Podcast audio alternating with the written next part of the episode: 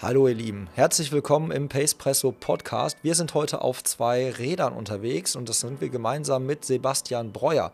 Sebastian hat die gleiche Leidenschaft wie ich, der trinkt nämlich leidenschaftlich gerne guten Espresso, hat auch seine eigene Espresso-Röstung Darum wird es natürlich auch heute gehen. Aber mit dieser Espresso-Röstung versorgt er unter anderem einige Radprofis. Und das macht er, weil er selber aus der Szene kommt. Denn er ist deutscher Meister und Europameister im Mountainbike auf der Marathondistanz bzw. in der Disziplin Marathon. Was da genau das Anforderungsprofil ist und warum er jetzt den Wechsel Richtung Gravel-Szene bzw. Bikepacking macht, das erzählt mir Sebastian. Aber erstmal geht's rein ins Intro von Mike Wollher immer immer Dopio. Im Punkto Koffein bleib ich kompromisslos. Doppelt oder nichts, Bro, immer Doppio. Immer Doppio, immer Doppio. Immer Doppio, immer, Doppio. Immer Doppio, immer, immer Doppio. Immer Doppio. Pace Presse, starke Bohne schnelle Beine. Ja, hallo und herzlich willkommen, Sebastian Breuer. Einen wunderschönen guten Abend. Vielen Dank für die Einladung. Ja, super gerne. Ich habe äh, schon total lange auf meiner To-Do-Liste mit dir zu sprechen, aus ganz unterschiedlichen Gründen. Ich hatte es ja eingangs im Intro schon ähm, gesagt, dass du selber quasi Mountainbiker bist, gerade den Sprung äh, zum Gravel machst, dass du auch eine richtig große Leidenschaft für Espresso hast, sogar deine eigene Kaffeeröstung auf dem Markt hast und damit unterschiedlichste ja, Radprofis ja auch belieferst. All das sind Sachen, über die ich mal gerne mit dir sprechen wollte und da freue ich mich einfach, dass du dir die Zeit nehmen konntest ähm, dass wir heute Abend mal uns zusammenschalten und ein bisschen einfach mal ein bisschen darüber quatschen. Ähm, ich habe mich ein bisschen vorbereitet, was ja auch, glaube ich, ganz gut so ist, wenn man Gastgeber von so einem Podcast ist. Definitiv, und, ja. Und habe äh, auf meine, in meiner Vorbereitung mitbekommen, äh, dass du auch äh, podcastmäßig unterwegs bist, warst. Das wäre so direkt eigentlich gleich meine Einstiegsfrage, weil du hast ja auch einen Podcast gehabt äh, mit dem äh, wunderschönen Titel ähm, von der Kunst Wasser zu kochen. Ist das richtig? Genau, genau, ja. Ähm, tatsächlich ist das ähm, schon Geschichte. Ich habe das ähm, angefangen während der Corona-Zeit, während des ersten richtig harten Lockdowns. Ähm, das war eine Sache, die, die hat mich schon mal irgendwie so ein bisschen gereizt. Ich habe selber ein bisschen Podcast gehört und ähm, dann war einfach so die Idee, ein bisschen kreativ zu arbeiten, ein bisschen was zu machen, hatte mir da allerdings einen zeitlichen Rahmen für gesetzt. Also äh, für mich war ganz klar, ähm, dass es super viel Arbeit ist, wenn man das halbwegs vernünftig machen möchte und ähm, dass ich das so in meinem normalen Alltag eigentlich gar nicht unterbekomme und es eigentlich nur die Chance bestand, das während des Lockdowns mal so ein bisschen auszuprobieren. Ähm, ich hatte mich damals so auf 20 Episoden mal so festgesetzt. Die habe ich auch gemacht und ich konnte die, glaube ich, auch mit ganz interessanten Gästen so aus der ähm, Fahrradwelt füllen. Da waren auch ein paar ziemlich prominente Gesichter mit bei genau, das war eine coole Erfahrung und äh, dann habe ich den Staffelstab quasi wieder an euch übergeben und ähm, bin da auch sehr glücklich mit. Also ich mittlerweile muss ich sagen, ich weiß, wie viel Aufwand das ist, sowas zu betreiben. Also da auf jeden Fall Hut ab vor den Leuten, die das wirklich professionell machen. Ähm, und äh, ja, das war ein, war ein cooler Ausflug, aber ich bin froh, dass ich mir mittlerweile wieder die Podcasts von euch anhören kann und äh, keine selber mehr bearbeiten muss. Ja, also ich habe reingehört in den mit Ben Zwiehoff, weil ich Ben halt mhm. halt auch irgendwie total sympathisch finde und der wohnt, der kommt ja. ja, auch hier aus der aus der Gegend oder beziehungsweise wohnt äh, jetzt auch nicht so unweit weg von hier und äh, fand halt auch, dass du das mega gut gemacht hast und äh, hat mir direkt irgendwie die Frage gestellt, da muss dein Handy doch irgendwie so äh, erstmal die Zeit lang nicht stillgestanden haben, weil äh, die Leute doch wahrscheinlich auf frische neue Folgen gewartet haben. Äh, gab's dazu so ein, gab's da so einen richtigen Shitstorm oder ist der ausgeblieben? Jein, also ähm, es war dann schon eine Zeit lang so, dass, dass ich mir natürlich selbst den Druck auch ein bisschen gemacht habe, so hey, ich ähm, will jetzt wieder und äh, mal wieder Zeit für, für einen neuen Podcast. Ähm, und dann war es natürlich auch so, als es dann irgendwann ausgelaufen ist, so, ähm, da kamen halt die unterschiedlichsten ähm, ja, Nachrichten rein von, hey, war eine coole Sache, dass du das gemacht, bis hin zu, ähm, ja gut, ähm, war mal sicherlich ein interessantes Projekt, aber jetzt überlassen wir es wieder den Profis. Ähm, da war alles Mögliche mit bei und ähm, ja, also ich nehme da eine Menge mit raus und auch wie gesagt bin froh, dass es äh, hinter mir ist. Ja, aber es ist schon mal auf jeden Fall für mich als, äh, als Gastgeber quasi richtig cool, weil ich halt weiß, dass du dann schon mal Podcast-Erfahrung hast. Ich weiß gar nicht, äh, wie oft warst du schon zu Gast auf der anderen Seite des Mikrofons? Also quasi jetzt wie jetzt als, als Gast quasi? Äh, ich glaube, das ist jetzt das dritte Mal für mich. wenn ich es richtig ja. in Erinnerung habe, ja. Hat der genau. Besenwagen schon angeklopft? Nee, tatsächlich nicht. Also äh, ich kenne die Jungs von, äh, bin ja auch mit Paul äh, bei Badlands am, am Start gewesen. Wir sind auch ziemlich lange zusammen im Rennen gewesen. Ähm, aber angeklopft hat diesbezüglich noch keiner, nein. Ja, ja, guck mal, einmal vom Wesenwagen sein, ja, auch schon mal ja. von meiner Bucketlist äh, check. Ähm, Jetzt haben wir gerade schon mal den, den harten Einstieg quasi so gewählt. Ich habe ein bisschen äh, dich vorgestellt und ähm, als ich mich halt mit äh, deiner Person so beschäftigt habe, sind mir natürlich unterschiedlichste äh, Dinge so in die Hände gefallen. Und zum anderen natürlich der ähm, deutsche Meistertitel und der Europameistertitel im, jetzt musst du mir helfen, äh, Mountainbike und dann gibt's ja verschiedene Marathon. Genau, Disziplin, sondern Marathon, also quasi wirklich Langstreckenrennen. Kannst du mal so ein bisschen für äh, wirklich so Einsteiger-Level mal erklären? Es gibt halt verschiedene Disziplinen im, im Mountainbike-Bereich. Was ist die Anforderung beim Marathon? Puh, also wie es jetzt äh, wirklich am Ende vom Reglement äh, ganz streng gehandhabt ist, weiß ich ehrlich gesagt gar nicht. Ähm, du kannst im Grunde genommen unterscheiden, also das ist so das, was der Laie dir jetzt, oder das ist der Laie, aber äh, jemand, der, der es von außen sieht, sagen würde, Cross Country ist immer das, was kurz ist. Also sprich Stunde anderthalb Vollgas auf meistens einem Rundkurs. Mhm. Ähm, da, wo man auch bei Red Bull TV zum Beispiel den, den Weltcup verfolgen kann. Ähm, was für Zuschauer natürlich super interessant ist, wo auch die ganzen, ähm, ja, äh, bekannten Profis wie Nino Schurter, äh, Manuel Fumic und Co. am Start sind. Wo übrigens auch der Ben herkommt, also Zwiehoff. Mhm. Ähm, und dann gibt's halt noch Mountainbike Marathon. Und das sind äh, die Jungs, die es lieber ein bisschen länger lieben, also die nach äh, Stunde anderthalb erst warm werden. Und äh, genau, da war ich dann anzusiedeln. Das ist dann meistens auch nicht auf einer äh, Runde. Also es kann natürlich auch Runden geben, aber die sind dann schon deutlich länger als die beim Cross Country. Und man muss dazu sagen, es ist technisch nicht ganz so extrem wie äh, ein Cross-Country-Rennen. Okay, also dann, da geht's dann wirklich halt, wie Marathon kann man sich, also die meisten Hörer bei mir sind ja Läufer, also kann man sich wirklich vorstellen, so da geht's halt da wirklich mehr um Strecke zu machen. Ne? Gibt's da, genau, äh, genau. Kann man da irgendwie was sagen? Ist so eine, also wie, wie lang, zum Beispiel jetzt nehmen wir mal die Europameisterschaft, was ja, glaube ich, würde ich jetzt behaupten, was ich gefunden habe, so in, äh, wie nennt man sagt, Palmares? Wie ist der Fachausdruck? Die Palmares eines äh, ja, Radsportlers? Ja, ja, ja, hätte ich jetzt, ja. Geht durch, so ja? Lassen, ja? Kann man so stehen lassen, okay, gut. Da macht man sich, da macht man sich seltenst äh, mal Gedanken drum, wie man das nennt, aber ja, ich denke, wahrscheinlich trifft das ganz gut, ja. Ich glaube, bei Eurosport sagen die mal Palmares. Aber würdest du sagen, dass das dein, äh, dein größter Titel war, quasi so in, im Mountainbike-Marathon-Bereich? Ja, definitiv. Also, ähm, das, äh, das kam damals zwar nicht ganz überraschend, weil es natürlich auch im Winter schon ein Ziel war, auf das ich mich vorbereiten wollte. Und äh, direkt am, ich glaube, zweiten Tag meiner Vorbereitung habe ich mir damals im Dezember den Fuß gebrochen, während des Trainings. Mhm. Ähm, aber das war natürlich die ganze Zeit während der, während der Heilungsphase, die sich sehr lange rausgezögert hat, natürlich das weite Ziel, was, was ich unbedingt erreichen wollte, wo ich erstmal nur am Start stehen wollte. Ähm, und ja, dass, dass, dass das am Ende so weit noch äh, nach vorne geht, äh, hätte ich mir tatsächlich am, am Abend vorher oder in der Nacht vorher ähm, definitiv nicht träumen lassen. Nee.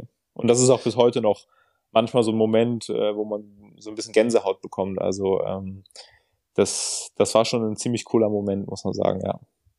Ähm, nimm uns mal mit, du hast gerade damals gesagt, so lange ist das doch gar nicht her, oder? Ja, das war jetzt im, im Juni äh, letzten Jahres, also Ende Juni. Ja, weil ich finde es ähm, immer so ähm, geil, ne? Wie oft man, wie, wie schnell man so ja. gedanklich bei damals ist, ne? Also ja, ich meine, das ist für mich jetzt noch so frischer, frischer Erfolg im Prinzip, ne? Also du, ja, du, das, du hast das sofort das, mit damals abgetan, so ein bisschen. Ja, das ist ähm, klar, also zum einen ist natürlich so, ähm, ich persönlich hake die Sachen immer ab, die hinter mir liegen. Also das heißt, mhm. das, das ist halt in meiner Vergangenheit.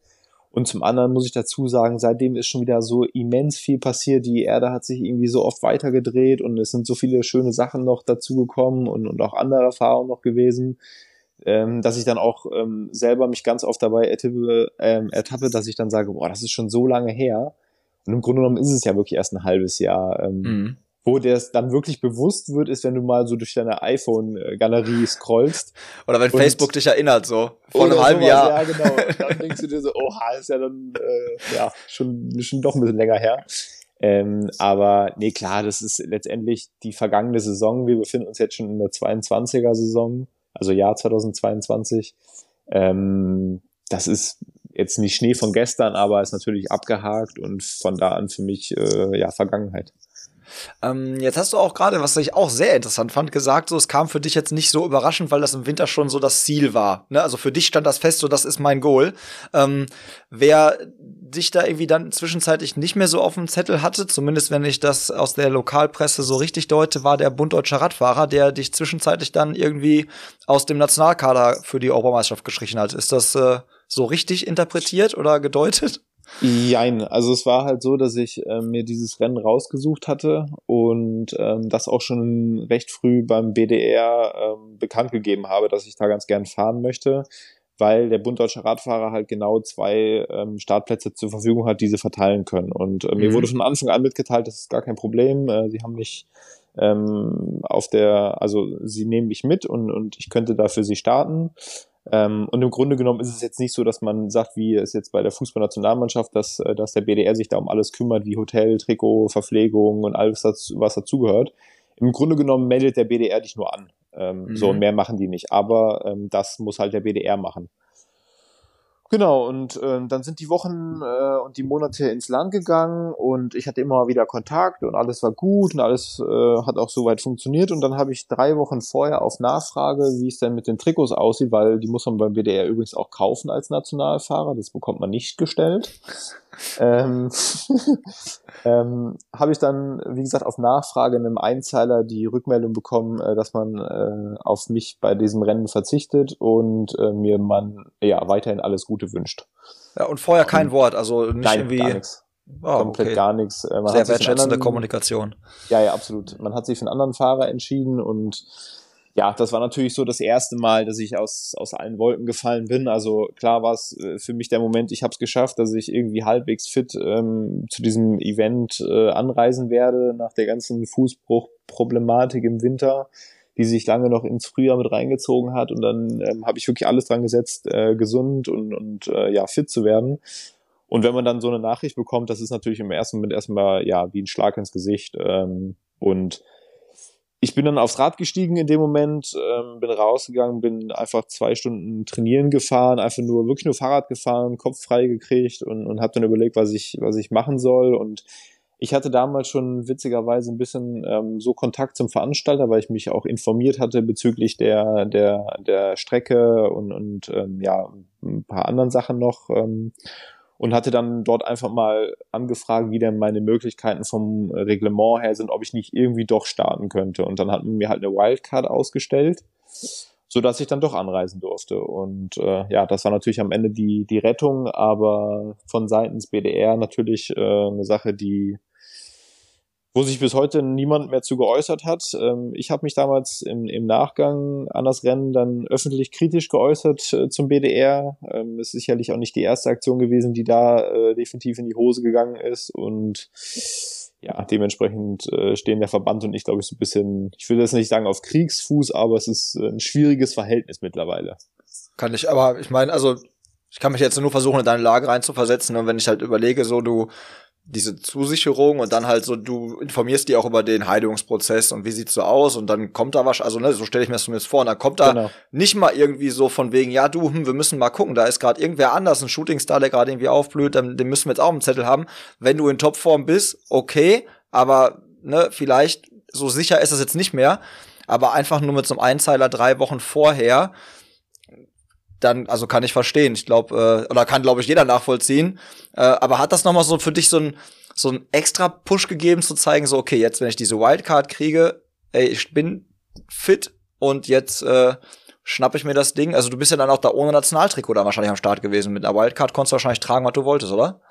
Genau, ähm, also zum einen war es natürlich erstmal so, ähm, bis zu dem Moment, wo ich dann die, die Zusage hatte, okay, ich kann kommen, ich darf starten, äh, war das natürlich erstmal ein Hoffen und ein Bangen, äh, weil natürlich auch alles mhm. darauf ausgelegt ist. Also ich sag mal, äh, nicht nur, dass da mein, mein, mein Urlaub auf der Arbeit für, für genehmigt wurde, sondern halt auch Hotelkosten, äh, Betreuer etc. Ähm, das, das macht man ja nicht mal einfach so, zumal wenn das Rennen halt irgendwo im, im tiefsten äh, Pyrenäenland, irgendwo an der spanisch-französischen Grenze stattfindet. Ähm, dann ist das natürlich eine Sache, da willst du dann unbedingt hin und dann war ja und vor allem auch in Corona stattfindet. Entschuldigung, wenn ich und da ist auch genau. Corona gewesen. Es war ja auch wahrscheinlich vielleicht auf der auf der Kippe, wie groß darf so ein Starterfeld sein? Ne? Können die da immer Wildcard genau. raushauen oder das sind ja auch noch so Sachen, die dann wahrscheinlich so mitgespielt haben. Ja, sind tausend Gründe. Ähm, dann da auch natürlich wieder fliegst du, fährst mit dem Auto dahin, Risiko mhm. beim Fliegen mit Corona etc. Also das war schon alles sehr sehr gut durchorganisiert ähm, und dann war natürlich ähm, der, der, der Wille absolut da, dahin zu fahren und zu sagen, okay, jetzt erst recht. Ähm, natürlich immer im Hinterkopf äh, zu wissen, okay, ähm, das, das beim, bei einem Rennen kann halt alles immer passieren, das ist, das ist schon klar, aber ähm, das hat hier sich oder das hat mir in dem Fall dann wirklich nochmal die extra Motivation und den Kick dann auch gegeben, ähm, ja, mit dem Messer zwischen den Zähnen dahin zu fahren und, und mein Ding dann auch wirklich zu machen, definitiv, ja. Ja, ja, geil. Also, also das muss doch dann auch mega so wirklich Genugtuung gewesen sein, dann sich wirklich dieses Trikot anzuziehen, halt quasi mit den, also das weiße Trikot mit den, ich glaube, sind dann die gelben äh, Sterne drauf, ne? Genau. Oder blaue? Genau. Ja, gelbe, ja. Und dann halt quasi da von oben vom äh, Siegertreppchen dann halt quasi äh, ja in die Kameras zu lächeln und zu zeigen, dass man halt quasi sein Ziel, sein Ziel erreicht hat. Ähm, aber wie stellt sich gerade die Frage, du hast dieses große Ding halt quasi erreicht Warum dann mhm. jetzt der Wechsel Richtung Gravel? Also warum dann nicht jetzt quasi äh, in der Szene weiterbleiben und quasi so dieses, was du dir ja wahrscheinlich dann auch so Attraktivität für Sponsoren durch so einen Titel und so, warum nicht noch die Welle ein bisschen surfen?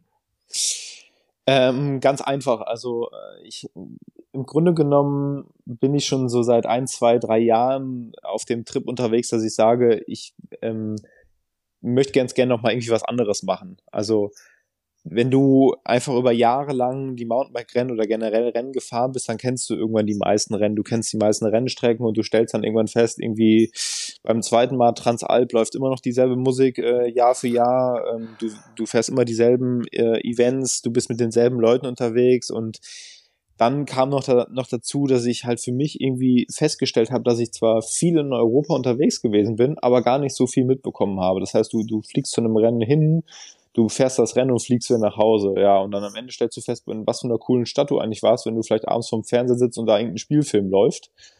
Ähm, war dann für mich irgendwann so der Punkt, dass ich gesagt habe, ich, ich will eigentlich mehr noch erleben und ich will raus und ich will, äh, will ein Abenteuer haben. Und ähm, dann ging das irgendwann bei mir los mit Radreise. Also das war so wieder so eine aufgewärmte Liebe, die ich wieder ausgekramt habe ähm, und habe mich dann damals selber mit einem ins Flugzeug gesetzt und habe mich in Oslo ausgesetzt und bin von Oslo aus nach Italien mit dem Fahrrad gefahren. Ähm, und das war so für mich der Moment, wo ich gesagt habe, ich möchte das in Zukunft mehr machen, aber das ist natürlich jetzt nicht so, ähm, dass das die 100% richtige Vorbereitung ist, um, um bei einem äh, World Series Marathon am Start zu stehen. Und dann habe ich dann auch recht schnell gemerkt, dass es aber auch in dem Bereich sportliche Herausforderungen gibt. Und ähm, genau, das ist das, wo, wohin ich mich dann bewegen möchte. Aber auf der anderen Seite war es auch so, standen immer noch so ein paar Sachen auf meiner To-Do-Liste. Also jetzt nicht direkt der Europameistertitel, sondern vielmehr der Titel des deutschen Meisters. Ähm, und ich habe mir gesagt, bevor ich das nicht abgeschlossen habe, dieses Kapitel, werde ich das auch nicht zuschlagen, das Buch. Und ähm, mhm. da ich das jetzt letztes Jahr gemacht habe, ähm, kann ich jetzt ähm, absolut zu 100 Prozent sagen, äh, meine Umorientierung, die hat jetzt äh, stattgefunden und ähm, ich bin eigentlich kein richtiger Mountainbiker mehr in dem Sinne. Ja, also wenn ein Mountainbike-Veranstalter bei dir anfragt, dann äh, guckst du erstmal, ob du Platz im Rennkalender hast, weil die, Gra äh, die Gravel-Szene und die Gravel-Rennen jetzt für dich halt mehr so im Fokus stehen. Ja gut, also ähm, Einladungen gab es dann tatsächlich dann doch für, für das Jahr 2022, ähm, was natürlich auch absolut nicht selbstverständlich ist. Ähm, aber die habe ich dann dieses Jahr wirklich alle abgelehnt, ähm, weil es einfach für mich dieses Jahr definitiv nicht auf der Agenda steht, ähm, Mountainbike-Marathon-Rennen zu fahren. Ähm, das, was, was mich tatsächlich noch reizen würde, ist dann die Geschichte mal äh, oder mal wieder, das habe ich nämlich schon gemacht, ähm, Etappenrennen zu fahren als Zweierteam. Also beispielsweise das Cape Epic würde mich extrem reizen. Ähm, in Australien gibt es noch ein Rennen, Israel Epic beispielsweise. Das sind so Sachen, das könnte ich mir vorstellen. Und da habe ich halt auch bei meinem neuen Sponsor, also bei Rose, halt auch ein, zwei Athleten, mit denen das sehr gut gehen würde. Und ähm, ja, mal gucken, was die Zukunft da bringt. Ja, ja, geil, du hast schon Sponsoren angesprochen. Das ist definitiv auch noch was auf meiner Liste gleich drin steht, weil ich habe mich halt auch gefragt, so die ähm, Gravel-Szene, so wo du jetzt ja quasi so mehr reingehst, war ja bis vor kurzem auf jeden Fall immer so frei von Regularien, von irgendwie so einer ähm, UCI oder halt einem, einem Bund deutscher Radfahrer oder so. Das war ja immer so ein, sag ich mal, wilder, freier Haufen, die da halt Rennen gefahren sind, ne? Und jetzt äh, steht ja, glaube ich, im Raum, dass sich so ein bisschen zumindest ähm, da was ändert, es vielleicht auch so Punktesystem geben soll oder so. War für dich ausschlaggebend so ein bisschen, sich auch dieser Gravel-Szene anzuschließen, dass es da sowas noch nicht gibt, dass das halt quasi so ein wirklich so ein so eine so ein, so ein weißes Blatt Papier ist, also wo, wo noch relativ viel möglich ist ohne irgendwelche Regularien. War das für dich wichtig? Sicherlich irgendwie im Hinterkopf mit Sicherheit. Ähm, es ist tatsächlich so, dass es eine ganz andere Szene ist. Also ich, ich würde es nicht mal unbedingt diese Gravel-Szene ähm, äh, in den Vordergrund rücken, sondern generell diese Bikepacking und Gravel-Szene, was ja auch nochmal zwei unterschiedliche Paar Schuhe sind. Also diese ganze Bikepacking-Szene ist sehr, sehr speziell. Ähm, da gibt es auch wirklich von bis. Also das heißt, du musst auch nicht immer der super ultra fitte Ausdauerathlet sein, ähm, bis hin zu diesen austrainierten Athleten. Ähm, aber da, da ist halt wirklich alles bei und, und die Regularien ähm, sind auch da komplett unterschiedlich, also von, von Rennen zu Rennen unterschiedlich. Ähm, die Gravel-Szene, ja, man muss natürlich dazu sagen, jeder will irgendwie Geld verdienen. Ähm, das ist jetzt ein, ein, riesengroßer Trend, der da aus den USA dann auch zu uns rübergeschwappt ist und überall da, wo halt so, so Trends dann, ähm, ja, wo es kommerziell wird, ähm, da, da, da gehen natürlich dann sicherlich auch irgendwann die großen Sponsoren und die Verbände irgendwann hin und dann wird's wahrscheinlich wieder steif. Mhm. Das muss man jetzt mal abwarten. Also ich sag mal so, ich würde mich sicherlich freuen, wenn wir die UCI Schrägstrich den Bund Deutscher Radfahrer, ob die es hinkriegen, ist eh fraglich. Aber ähm, ich bräuchte sie da jetzt nicht vor Ort, definitiv nicht. Also ähm, ich glaube, dass man also den Veranstaltungen schon ihren eigenen Spirit auch lassen sollte. Ja, kannst du dir vorstellen, dass halt irgendwie auch so ähm, Profi-Radsport-Teams so äh, auf einmal bald irgendwie so. Also ich meine, man hat's ja so bei den Gravel-Rennen noch mehr mitmischen. Ich glaube, einige, äh, einige haben, glaube ich, teilweise sogar schon Fahrer auch tendenziell mal ab und zu mal in der Szene genau. so bei Rennen platziert. Aber kannst du dir vorstellen, dass es so, dass das mehr noch äh, passieren wird? Ich meine, wenn die äh, UCA reinkommt, dann wird wahrscheinlich sowieso wird's automatisch passieren. Aber ähm, wie du schon sagst, wenn Sponsoren da reinkommen, dann ist ja auch gerade jetzt, wenn irgendwie, äh, wenn die Szene wirklich so ein so ein Hype bekommt, ne? Und ich meine, der ist ja schon so da, der schwappt, wie du schon sagst, ja von den USA immer mehr Richtung Europa. Dann wollen natürlich auch die Sponsoren ihre quasi Teams dann da auch in dieser Szene halt quasi sehen, ne? Weil ich meine, das ist ja Sendezeit am Ende des Tages ähm, und Werbeplatz. Äh, kannst du dir vorstellen, dass da immer mehr Teams auch so aus dem aus dem äh, Roadbike-Radsport äh, dann so rüberkommen?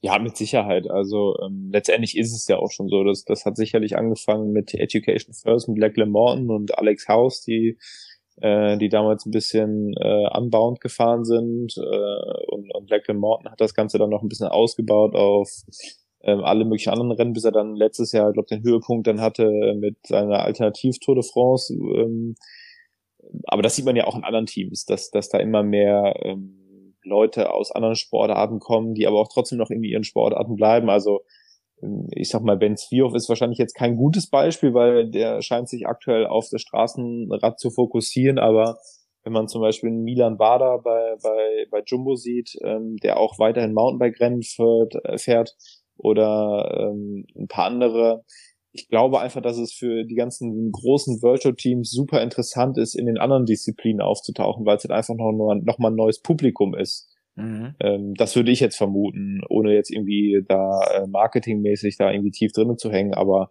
das wäre jetzt so meine Vermutung, ja. Und da muss man natürlich sagen, muss man sich sicherlich dahingehend auch nochmal Gedanken machen, weil dann wird das Ganze natürlich schon wieder sehr schnell, sehr performance-orientiert. Was mir jetzt absolut in den Kram passt, weil ich finde es cool, aber ähm, ich sag mal so, die, die Gründungsväter dieser Veranstaltung und gerade diese Self-Support-Sachen, die sind vielleicht nicht so auf immer Performance ausgelegt. Mhm.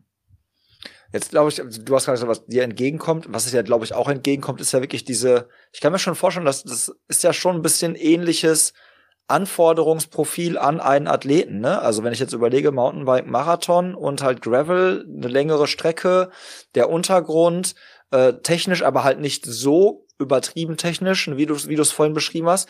Also kann ich mir ganz gut vorstellen, dass halt so das Fahrerprofil, was im Mountainbike Marathon unterwegs ist, auch echt ganz gut äh, Fuß fassen kann in, in der Gravel-Szene. Was sind da so deine Ziele so? Hast du der, weil man hat das ja gerade schon mitbekommen, ne? du hast gesagt, ich wollte Europameisterschaft war so mein großes Highlight, mein Ziel. Äh, mit Mountainbike aufhören, bevor ich den deutschen Meistertitel habe, wolltest du auch nicht. Das heißt also, du bist ja schon sehr zieleorientiert, was ja, glaube ich, so jeder Sportler ist, egal sei es jetzt Profi oder halt teilweise auch ambitionierter Hobbysportler. Wir haben ja alle Ziele, die uns dann motivieren, rauszugehen und uns ab und zu auch mal gepflegt in den Arsch zu treten. Was sind deine Ziele so für dein, für dein erstes Jahr jetzt quasi so in der Gravel-Szene? ich, also ich sag mal so, einfach um, um mich als Typ vielleicht auch mal kurz zu beschreiben. Bei Oute dich. Ja, genau, bei mir ist es vielleicht genau andersrum. Also ich sollte mir öfter mal in den Hintern treten, dass ich es nicht irgendwie zu sehr übertreibe. Also ähm, ich kann tatsächlich, ich glaube, ich habe von, von Haus aus einen extremen Ehrgeiz. Ähm, was es mir teilweise sogar schwer macht, Gesellschaftsspiele zu spielen, wenn ich da verliere. Ähm, okay, gefährlich. das, das, ist, ähm, das ist eine ganz, ganz gefährliche Kombi. Ähm, ja, dementsprechend, äh, klar, habe ich überall meine Ziele und, und die, die habe ich auch für, für dieses Jahr, ähm, dass ich gesagt habe, Badlands und Transcontinental Race, also die großen beiden Bikepacking-Rennen, die stehen ganz, ganz oben auf meiner To-Do-Liste für dieses Jahr. Ähm, und da, ich sage jetzt mal, da fahre ich nicht hin, um Zweiter zu werden oder da will ich nicht hinfahren, um Zweiter zu werden. Mhm. Wenn ich irgendwas mache, dann, dann will ich das immer hundertprozentig machen. Ob das jetzt gut oder schlecht ist, aber so ist es halt einfach. Und ähm, dann muss man mich leider öfter mal auch eigentlich eher ein bisschen, bisschen bremsen, äh, bevor ich es dann einfach am Ende übertreibe. Ja, okay. Ähm, da hattest du vorhin noch was angesprochen in, ähm, beim Mountainbike. Du hast gesagt halt so bei den, bei den kurzen, äh, kürzeren Rennen, bei diesen Cross-Country-Sachen, wo, wo Ben ja auch herkommt, so, das ist so das, was du kennst, so von Red Bull, Servus TV, wo, das klang für mich so, da war sehr viel in dieser, in dieser, äh, in dieser Disziplin vom Mountainbike ist schon sehr viel, ähm, Aufmerksamkeit äh, für Sponsoren sehr attraktiv. Ähm, bei der Marathonstrecke könnte ich mir vorstellen, dass das schon wieder ein bisschen anders ist.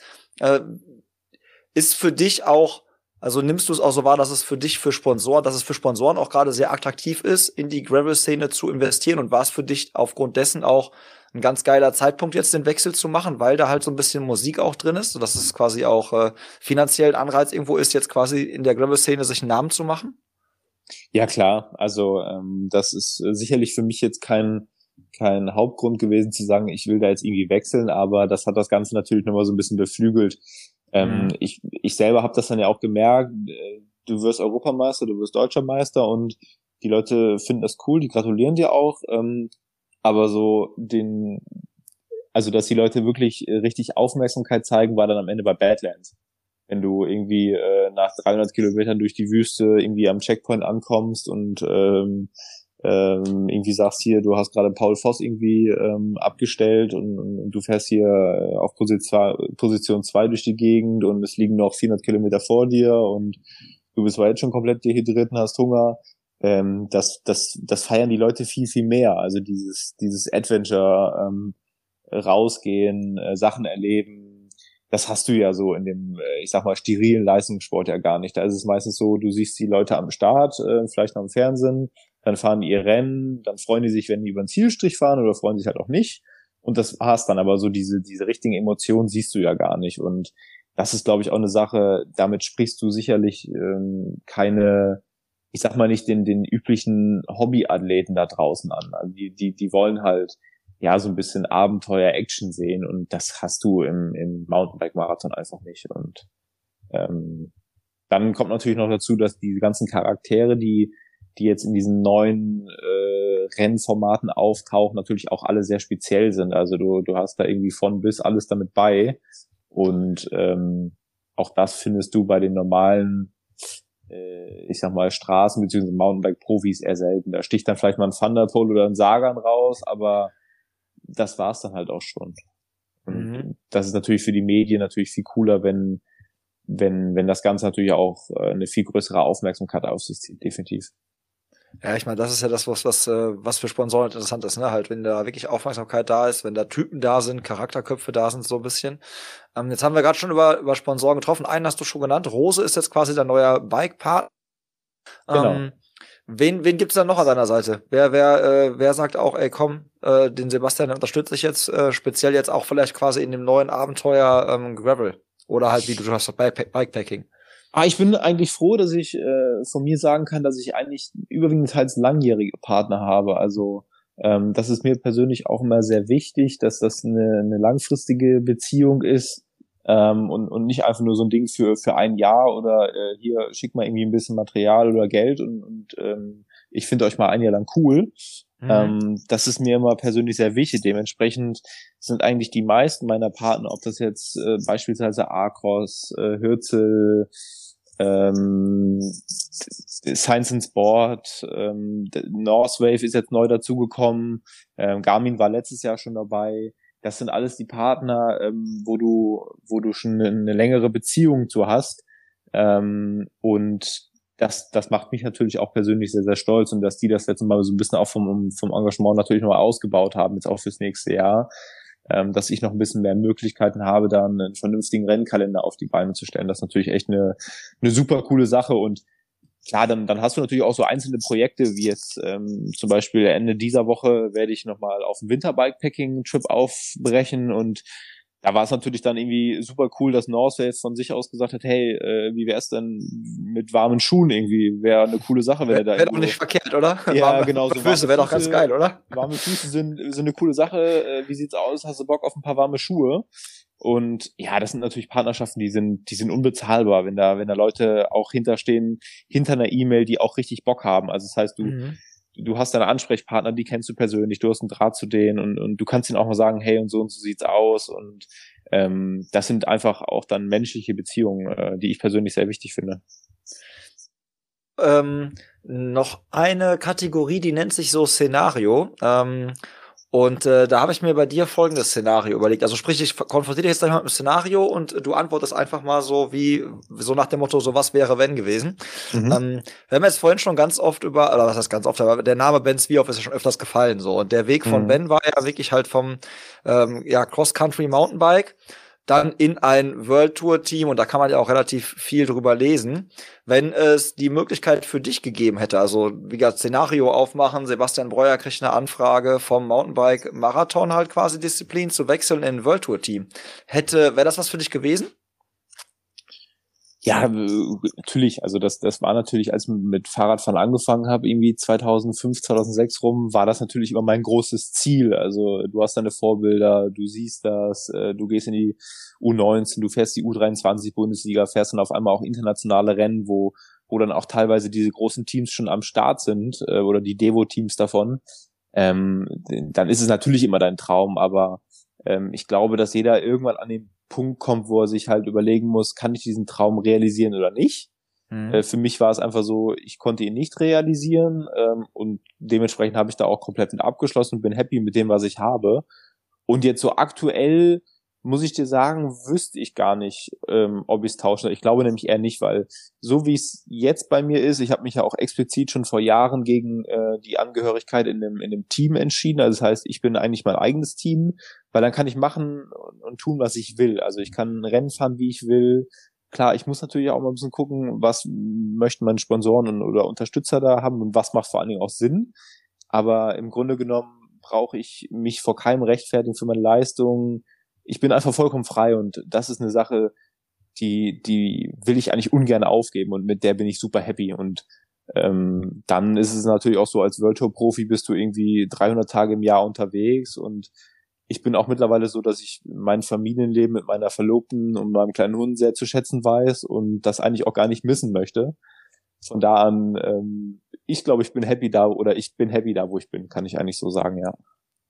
Ja, guck mal. Ja, und das, das rundet das jetzt wieder ab mit diesem, deswegen war meine Frage vorhin auch mit dieser Gravel-Szene, die noch so frei ist, weil ich genau das, so genau so habe ich das eingeschätzt bei dir, dass du sagst, ich genieße eigentlich ganz gut, so dass ich mein Ding machen kann und nicht irgendwie so mich einem Team unterordnen muss, irgendwie, äh, ne, ne, also nicht, dass ich nicht glaube, dass du ein Teamplayer bist, ne? also nicht falsch verstehen, mhm. ähm, dass du quasi da nicht irgendwie für einen Teamkameraden da in den Wind gehst oder so, sondern einfach, es bringt ja schon eine gewisse Freiheit mit. Das höre ich halt auch immer wieder, wenn ich mit so Profi-Triathleten spreche. Und die sind ja auch ihr eigenes Team. Die haben ihren eigenen genau. Physio, die entscheiden selber, zu welchen Rennen sie gehen. Die sind selber dafür verantwortlich, dass die Sponsoren halt quasi mit ihnen zusammenarbeiten, aber auch für die Kommunikation mit den Sponsoren. Und das ist ja schon ein, ein schönes Gefühl von Freiheit auch irgendwo, ne, Dinge, Dinge machen zu können. Jetzt hast du gerade schon äh, deine Verlobte angesprochen und das den Hund angesprochen. Und äh, ja. Übrigens an der Stelle mal, bevor ja. jetzt jemand äh, das öfter mal falsch versteht. Also Christina ist meine Verlobte und Lena ist mein kleiner Hund. Genau, darauf wollte ich nämlich drauf. Wer ist, wer ist diese Lena und warum hat die ihre eigene Kaffeemarke? Also es ist nicht die Frau, es ist nicht die Frau. Äh, nee, tatsächlich nicht, auch wenn äh, das öfter mal die Leute glauben äh, und es ja auch bei den Kaffeebestellungen, äh, wir machen immer so, so kleine handgeschriebene Zettelchen dran. Mhm. Da steht dann meistens irgendwie viele Grüße von Sebastian und Lena und äh, die meisten Leute denken tatsächlich, Lena wäre meine Verlobte. Ich bin auch öfter mal schon so angesprochen worden, hier grüß mir Lena oder kommt Lena heute mit oder äh, nee, Lena dann ist die ist, mega Antwort so, ja klar, ich gebe Lena nachher ein Leckerchen von dir. Das wäre genau. richtig gut. Ähm, Lena ist tatsächlich äh, nur 13 Kilo schwer, ist zwar auch blond, aber äh, hat vier Beine und äh, ist unser kleiner Chapai-Mix. Äh, und Christina ist meine Verlobte. Ähm, und ja, wir haben vor ein bisschen mehr als drei Jahren Lenas Coffee Brand gegründet und der Name Lena ist eigentlich so ein bisschen aus Zufall entstanden, weil so wie das immer ist, du hast zwar recht schnell eine Idee, was du, oder du hast eine Idee, was du machen willst und, und hast auch tausend Ideen im Kopf und dann überlegst du dir am Ende, okay, wie nennst du das Ganze? Ich weiß nicht, vielleicht war das ja sogar bei deinem Podcast auch so, dass du dir überlegt hast, ah, verdammt nochmal, wie kann ich das Ganze nennen? Und dann gibst es bei Google ein, wenn du eine Idee hast und dann heißt zum Beispiel schon irgendein Café in Istanbul, so wie du dein Business nennen willst, so und zack, Idee wieder futsch. Und ja, dann war das irgendwann so, dass ich ziemlich übermüdet am Tisch saß und ähm, mir wieder einen Kopf gemacht habe, wie ich das Ganze nenne. Und dann kam sie halt einfach um die Ecke und hat mich irgendwie angeguckt und dann war das der Moment, wo ich dachte, okay, das passt. So, das machen wir jetzt. Lenas Coffee Brand ist damit äh, geboren. Und was am Anfang vielleicht noch so ein bisschen so als, als Versuch gedacht war, zu gucken, hey, wie kommt das so an? Ist aber mega schnell super gut angekommen und ähm, auch mit dem mit der Kombination mit dem mit dem Logo mit dem Hundekopf ähm, war das eine Sache, die haben wir dann beibehalten und ja dementsprechend äh, Lenas Coffee Brand ist bis heute noch Lenas Coffee Brand. Ja, wenn man das Logo sieht, dann kann man, dann kann man die äh, Verknüpfung halt quasi zu dem Hund halt ja hinkriegen, ne? Aber wie mhm. du schon sagst, wenn man nur den Namen hört, denkt man erstmal vielleicht, okay, das Lena, wie du schon ja eingangs gesagt hast, dass viele vielleicht dann die Verwechslung haben und sagen, okay, das ist vielleicht seine Verlobte. Ja, ähm, wir kriegen auch ganz oft äh, E-Mails mit Hallo Lena. Ähm, die werden hier übrigens nicht dann laut vorgelesen. Also äh, Lena liest die E-Mails, äh, bekommt die E-Mails nicht vorgelesen.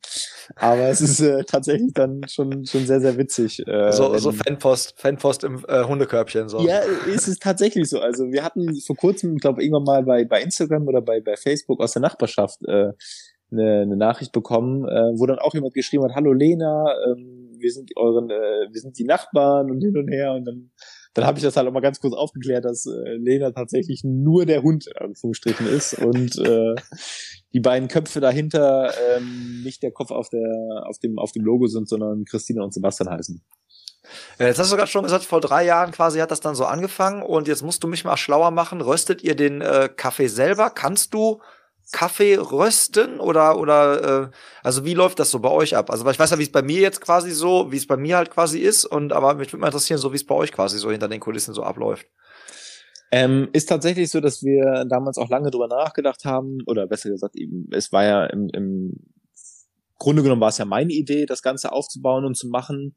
Ähm, und, und Christine hat das am Anfang mitgezogen und dann war natürlich auch die Idee, okay, äh, wenn du, wenn du Kaffee verkaufen willst, musst du ja erstmal Kaffee haben, also Kaffee rösten. Und ähm, ja, so ein Apparat in die eigene Wohnung stellen, ähm, ich glaube, da dann dann hätte ich hier zu Hause die rote Karte bekommen, zumal es halt auch den ganzen Tag dann irgendwie nach Kaffee riecht und ähm, du natürlich auch super viele Sachen mit mit Brandschutz etc. beachten musst und ähm, da muss man auch ganz ehrlich sein, kostet so ein Apparat natürlich auch ein Batzen Kohle. Ähm, ich habe gerade ein Angebot auf dem Schreibtisch liegen. Also ja, ich hab's dann also, wieder verworfen, den Plan. Ja, es gibt halt von bis. Also ähm, der, der ja, ist halt sehr, sehr teuer. Und da muss, muss ich ehrlich sein, das Geld war damals nicht da zur Gründungszeit. Und ähm, Dann hatten wir aber das Angebot ähm, von einem Bekannten, ähm, dass wir das mit, mit ihm zusammen machen können. Und ähm, ja, dann haben wir dann uns quasi dann dort mit ähm, mit mit eingenistet ähm, mhm. Und und haben dann auch lange lange überlegt, wie wir es mit den Sorten machen, wie wir es mit dem Verpacken machen etc. Vor allen Dingen auch mit dem Lager und ähm, du musst ja auch super viel beachten, wenn du wenn du äh, zum Beispiel dein eigenes Etikett erstellst, was alles drauf muss, worauf geachtet wird. Ähm, und das sind alles so Geschichten, die sind dann so nach und nach daraus entstanden, so dass wir jetzt aktuell halt da sind, dass wir halt auch ähm, ganz stolz behaupten können, wir sind zum Beispiel bei Edeka mit im Sortiment. Ah, ähm, ah, cool. Und ähm, die Medimax-Filialen im, im Ruhrgebiet ähm, das ist ja dann bei dir um die Ecke. Da kannst mhm. du zum Beispiel auch unseren Kaffee kaufen oder wenn Mega du dann, cool. Das wusste ich noch gar nicht. Genau, wenn du da eine Kaffeemaschine kaufst, dann bekommst du sogar noch eine Packung Kaffee dazu. Ähm, das sind so Sachen, das wächst ja dann alles so nach und nach. Und äh, genau, so geht das seit drei Jahren und wir sind da super happy mit und ähm, genau hätten wir uns damals tatsächlich gar nicht so äh, zu träumen gewagt, dass es dann doch äh, so ein Ausmaß annimmt und äh, Christina dann doch deutlich mehr mitarbeiten muss, als sie eigentlich wollte anfangs. muss man ganz ehrlich sagen, ja. Ja, aber okay, dann kann ich mir das so vorstellen, also ihr habt da quasi den, den Kumpel, der hat also eine befreundete Kaffeerösterei, die haben Röster genau. da, ihr habt halt die Mischung zusammen mit ihm entworfen, so wie es euch quasi schmeckt oder dir mhm. dann halt schmeckt, wie du sagst, wie ein Espresso schmecken soll. Und dann äh, bist du auch in dem Röstprozess irgendwie mit eingebunden, also wenn dann geröstet wird, weil also für die, für die Zuhörerinnen und Zuhörer, das ist halt quasi so, so Röster gibt's halt mit verschiedenen Volumen, das heißt also, das gibt halt so Ladenröster, die mit Rösten pro Röstung quasi so zweieinhalb Kilo, da gibt's fünf Kilo, zehn Kilo, es gibt halt 30 Kilo Röster. Das heißt also, meistens wirft man die Maschine halt nicht an, einfach nur um fünf Kilo zu rösten, sondern wenn, dann röstet man halt schon so, würde ich mal so behaupten, so 20, 30 Kilo mit ja, einem alles Vorgang. andere macht ja auch macht alles ja auch andere macht halt keinen Sinn. Genau. Ähm, und äh, da ist halt die Frage, also dann äh, trefft ihr euch dann und dann bist du auch im, mit äh, mit in der Rösterei röstest dann da auch mit oder zumindest ab und zu oder äh, macht also ist das im, quasi im, outgesourced? Im Daily im, im Daily Business aktuell so erstmal gar nicht, ähm, mhm. weil da muss ich einfach dazu sagen, ähm, da fehlt mir schlicht weg die Zeit hinten raus. Also leider, mein Tag hat nur 24 Stunden, genau wie bei allen anderen Menschen. Ja. Ähm, ich könnte den wahrscheinlich auch mit 48 äh, füllen, wenn es irgendwie geht. Ähm, aber ich musste halt auch dann für mich irgendwie dann das alles super gut organisieren, dass ich hier zu Hause ein Familienleben habe, dass ich äh, mein, auf meine 20, 25 Stunden Training oder wie viel auch immer gerade ansteht in der Woche komme, äh, dass ich äh, auch nebenher noch einen, Hauptberuf habe, mit dem ich äh, Geld verdiene, ähm, womit wir auch quasi dann wieder bei, beim Anfangsthema sind zum Thema Podcast damals. Ähm, da muss ich halt auch super viel mit Zeitmanagement machen und dementsprechend bin ich so in diesem aktuellen Daily Business äh, Röstprozess nicht mit involviert, dass ich jetzt äh, regelmäßig an der, an der ähm, am, Gerät mitstehe. Ähm, aber ähm, ja, alles andere wird dann trotzdem dann auch hier bei uns dann komplett gemacht. Also das heißt der Versand, ähm, das persönliche Anschreiben, die Etiketten, ähm, das ganze hm, Rechnungswesen, was dahinter steht. Ähm, das ist ja das, was die Leute dann auch ganz oft äh, ja vergessen, was, was das alles an Arbeit hinten raus bedeutet, wenn du ein Kilo Kaffee verkaufst. Yes, yes, kann ich aus eigener, also dann ist es quasi wirklich so ein bisschen, sag mal, in Anführungszeichen vergleichbar, so vom, vom Workflow kann ich mir das da ganz gut bei euch vorstellen halt quasi, weil es bei uns ja so so ähnlich ist. Was ähm, Unterschied, was du glaube ich hast, was wir jetzt noch nicht haben, davon abgesehen mit äh, Edeka und äh, den Medimax. ähm, der, du hast glaube ich auch so ein Espresso-Abo, ne? Also ich glaube, es gibt einige äh, Radprofis, Radsportler, die sich von dir monatlich mit Espresso eindecken ne? und beliefern genau. lassen. Also ähm, Abo trifft jetzt äh, ist damals mal so eine Idee gewesen, weil, weil uns das richtige Wort so ein bisschen bisschen gefehlt hat. Ähm, es ist im Grunde genommen eigentlich nichts anderes, außer ähm, dass du dich, äh, es ist ein rundum sorglos Paket. Das heißt, ähm, wenn du zum Beispiel weißt, du, du verbrauchst im Monat irgendwie zwei Kilo Kaffee, Du mhm. hast aber keine Lust, irgendwie jeden Monat in den Webshop zu gehen, jeden Monat mit PayPal oder wie auch immer zu bezahlen und jeden Monat auf dein Paket zu warten, dann schreibst du uns einfach eine E-Mail ähm, und sagst uns, welche Menge du zu welchem Zeitpunkt im Monat haben willst und schwuppdiwupp, dann läuft das. Dann machst einen Dauerauftrag und du brauchst dich um nichts mehr kümmern. Das heißt, es läuft von automatisch. Und das ist halt eine Sache, was wir für uns festgestellt haben, was, was viele Leistungssportler auch super zu schätzen wissen, weil das ist eine Sache, da brauchst du dich nicht mehr drum kümmern. Also ich mhm. bin um alles froh, wo, worum ich mich nicht so um so Kleinigkeiten kümmern muss. Äh, und wenn du, wenn du sowas zum Beispiel beim Einkaufen schon nicht im Hinterkopf haben musst, ah, ich muss heute noch Kaffee kaufen und haben die überhaupt meine guten Bohnen da, ähm, dann ist das schon ein, ein, äh, ja, eine Zeitersparnis und, und es macht dir den Alltag irgendwie einfacher. Und ähm, genau, das, das heißt, da gehen dann einmal im Monat, ähm, gehen dann bei uns hier die, die, die großen Lieferungen raus ähm, und dann kommen noch zusätzlich halt die Lieferungen dazu, wenn jetzt zum Beispiel jemand sagt, ich hätte aber ganz gern meinen Kaffee erst am 14. des Monats, dann, dann mhm. klingelt bei uns regelmäßig der Wecker und der sagt dann hier, denkt dran, äh, Person XY ähm, braucht wieder Kaffee und dann ja geht der Kaffee raus. Der braucht Nachschub, der darf nicht auf dem Trockenen sitzen. Genau, das genau. Sehr ungemütlich, nicht nur bei den nicht nur bei den Gesellschaftsspielen dann wahrscheinlich. Ohne Kaffee würde ja, ich auch. absolut, absolut. Ja, aber cool, cooles Konzept, äh, coole Idee und auch an der Stelle nochmal Dankeschön. Du hast uns ja auch supported mit einem äh, Kilo Kaffee bei unserer November Challenge mhm. und ähm, ich glaube, die sind auch sehr dankend dann alle angenommen worden. Hat sich jemand äh, auf jeden Fall darüber gefreut und der haben wir dann quasi weiter verschickt. Also von da auch nochmal Dankeschön, dass du uns da oder ihr uns da und Lena uns da quasi. ich werde ausrichten. Werbung. Ich hab, äh, wo wir gerade beim Thema sind, ich habe auch für ja. was mitgebracht. Ähm, also falls äh, die Zuhörer und Zuhörerinnen ähm, mal unseren Kaffee probieren möchten, ähm, könnt ihr das machen. Ähm, ich habe für euch einfach mal einen einen äh, Rabattgutschein erstellt für zehn Prozent. Einfach Pacepresso 10 groß mhm. geschrieben. Mhm. Und dann gibt's bei uns im Webshop äh, unter www.lenascoffeebrand.de, also Bindestrich dazwischen, gibt's dann äh, 10%. Ja, mega gut.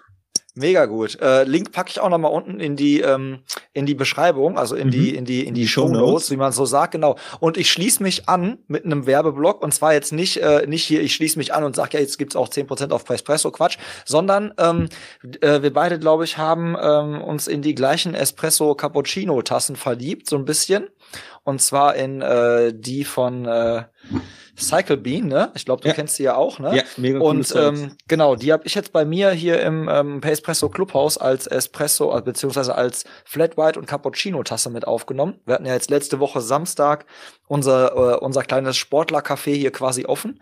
Und äh, dafür brauchte ich natürlich eine Menge an Geschirr auch, damit wir hier nicht leer laufen. Und da äh, waren die Jungs so lieb, haben mir was rübergeschickt und die haben auch gesagt, Witzigerweise genau der gleiche Code, Pressmesser 10, gültig, gültig bis zum äh, 17. April diesen Jahres, weil da findet ähm, Paris-Roubaix statt, die Königin der Klassiker. der Kopfsteinpflaster-Klassiker.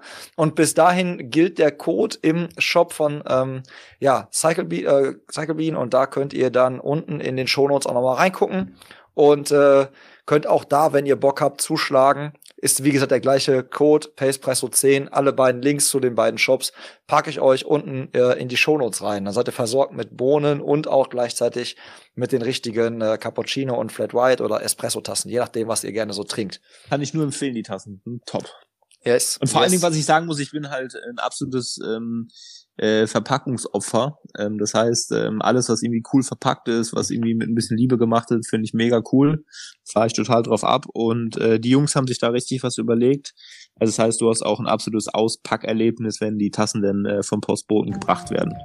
Werbung Ende. Yes, und sie sind wirklich richtig schön und äh, für uns ist ja hier immer so, also mein, mein Ziel ja so mit dem, mit dem Clubhouse hier ist ja quasi so, ich frage ja auch jeden Gast halt so oder versuche im Outfit zu erkennen, was er oder sie für, für Sport gerne macht, ne? also ob es Triathlet ist, Läufer ist oder halt Radsportler ist und demnach wählen wir dann hier auch quasi die Tassen aus und von daher wollten wir halt hier auch keine ich sag mal 0815 Cappuccino-Tassen haben, sondern halt irgendwie eine haben, die irgendwie so einen Bezug zu dem Sport und irgendwie aus der Szene auch kommt.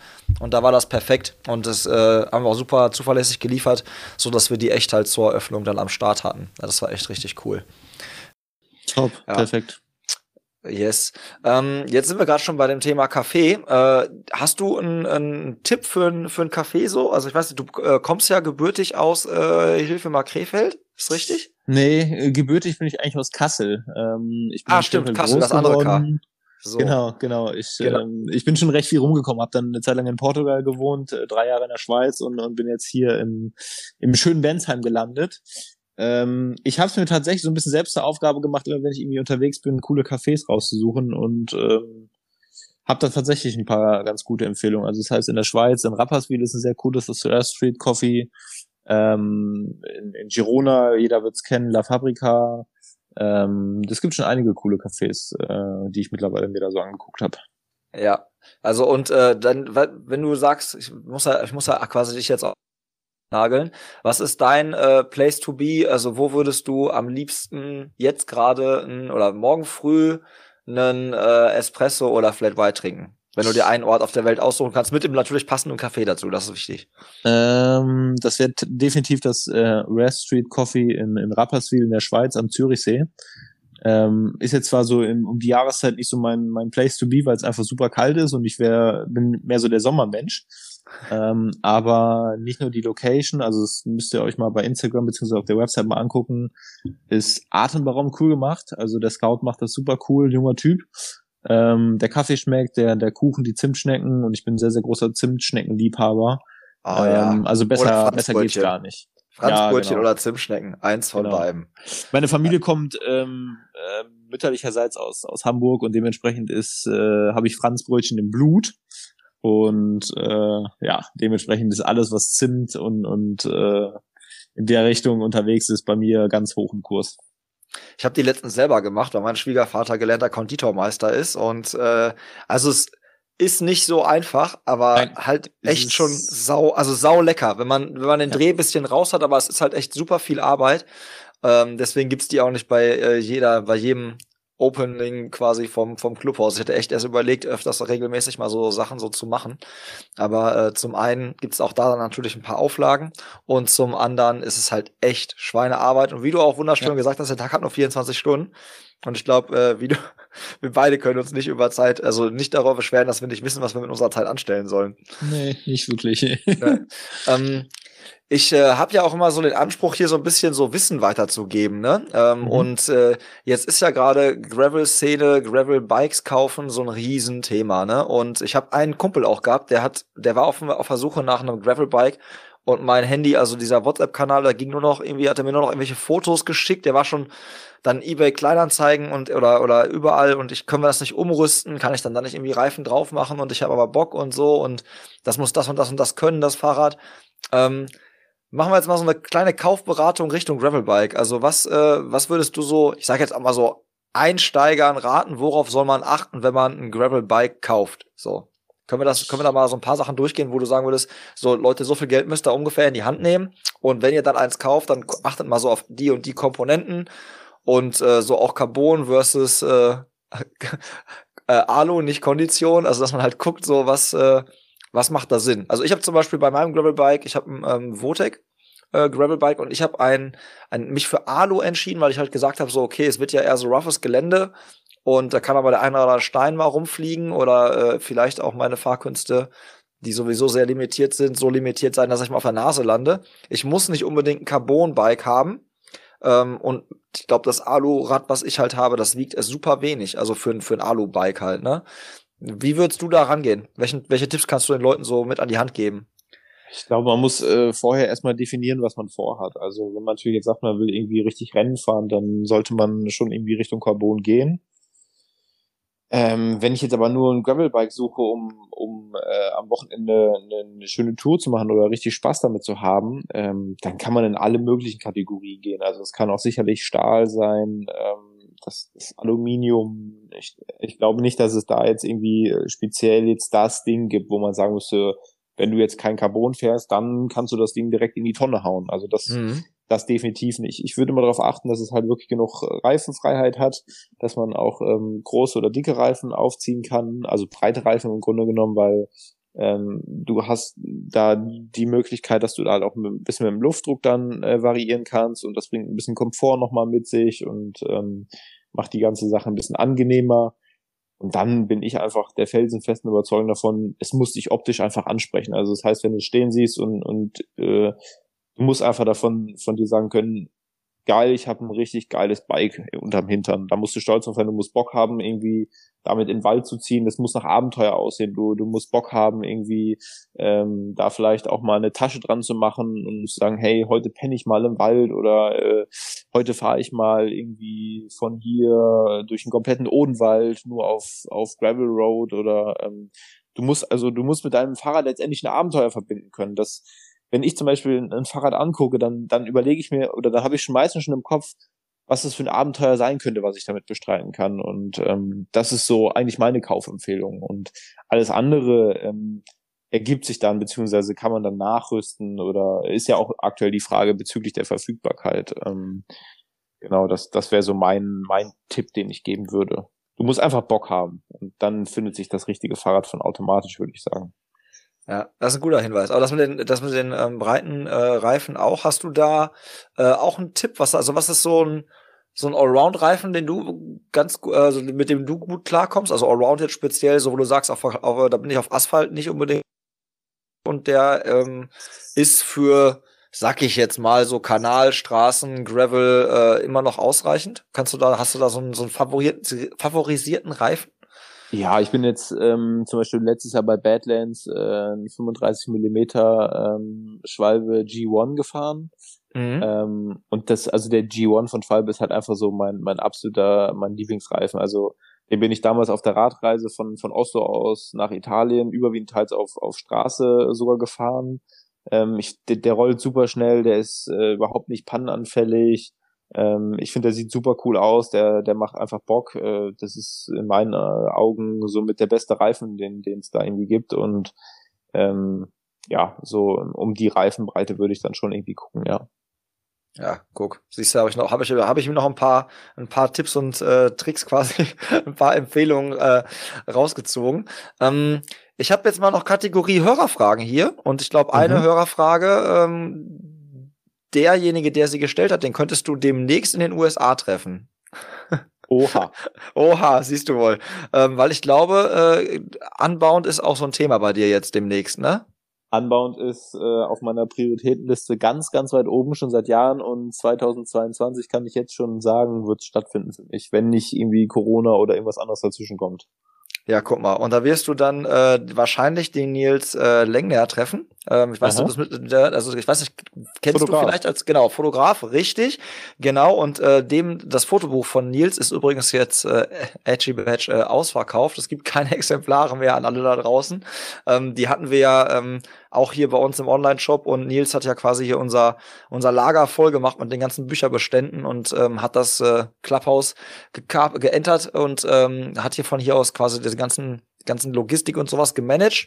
Und jetzt ist es wirklich so, das Buch ist ausverkauft. Es gibt äh, auch keine äh, weitere Auflage von genau diesem, diesem, diesem Buch. Und äh, der war letztens bei mir hier und wir haben eine Pizza gegessen. Und da habe ich ihm halt erzählt, dass wir beide uns äh, treffen. Und da hat er äh, mir nochmal gesagt, so, äh, ich soll dich mal fragen, ob er dich nicht mal bei einem Rennen äh, fotografisch begleiten darf.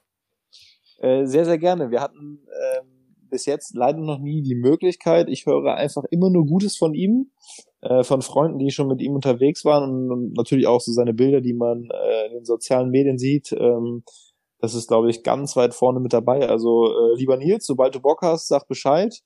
Ähm, da kriegen wir auf jeden Fall was auf die Beine gestellt. Jederzeit gerne.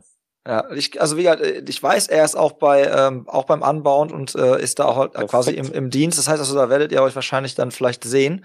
Und äh, wäre doch geil, wenn du so, wenn sowas halt quasi dann auch wieder hier so ein bisschen aus dem Podcast heraus ja, in der mega, Szene halt quasi so dass sich was vernetzt. Das finde ich immer, finde ich immer schön. Also ich bin bin eh ein, ein sehr sehr großer Fan von von äh, ich, ich nenne es jetzt mal Arbeiten im Netzwerk, ähm, weil ja man man lernt halt neue Leute kennen. Äh, man man lernt ja auch einfach für sich immer mehr dazu. Also ich meine, ich habe zum Beispiel jetzt, um bei dem Beispiel mit dem Fotografen zu bleiben, natürlich auch so meine, meine zwei, drei Fotografen, mit denen ich hier öfter was mache, ob es jetzt der Noah ist oder der Kai.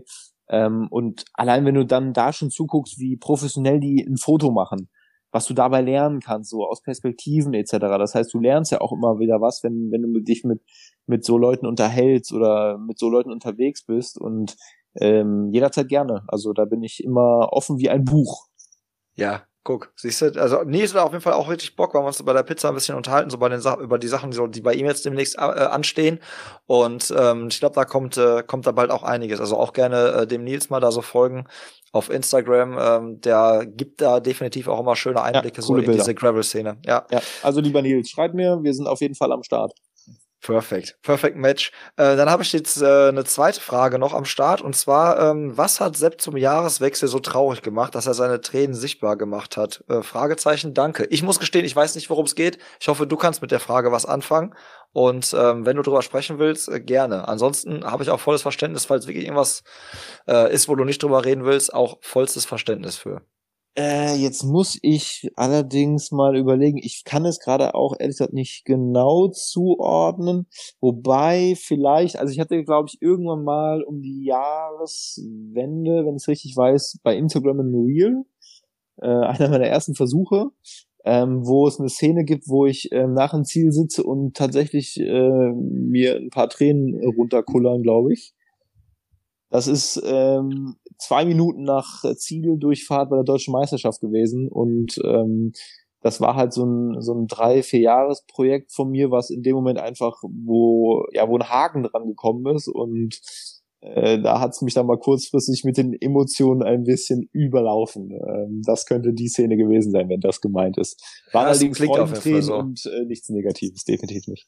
Das sind auch die schöneren Tränen und das ist eigentlich auch echt, äh, wie du gerade so machst, das Haken hintermachen. Also die äh, Hörerfragen-Kategorie ist bei mir einmal eine so der, äh, der letzten Kategorien und Fragen. Und äh, dementsprechend würde ich fast schon sagen, machen wir auch einen Haken hinter, hinter die Folge. Mhm. Ich äh, möchte mich bei dir vielmals bedanken, dass du dir die Zeit genommen hast, trotz des äh, vollen Terminkalenders und Zeitplans. Äh, ich freue mich mega auf euer Feedback da draußen. Also, wenn ihr die Folge jetzt gehört habt, so äh, schreibt uns gerne, schreibt gerne äh, Sebastian, schreibt gerne mir, äh, teilt die Freunde, äh, Folge mit euren Freunden und lasst uns gerne auch eine Bewertung auf äh, dem Podcast-Portal beziehungsweise äh, ja iTunes wird es wahrscheinlich sein oder Spotify da. Das äh, freut uns und den äh, und den Algorithmus und pusht uns noch ein bisschen. Von daher vielen, vielen, vielen Dank euch fürs Zuhören. Vielen Dank dir, Sebastian. Und ich würde sagen, wir hören uns demnächst beim nächsten Mal. Macht's gut. Ciao. Tschüss, einen schönen Abend.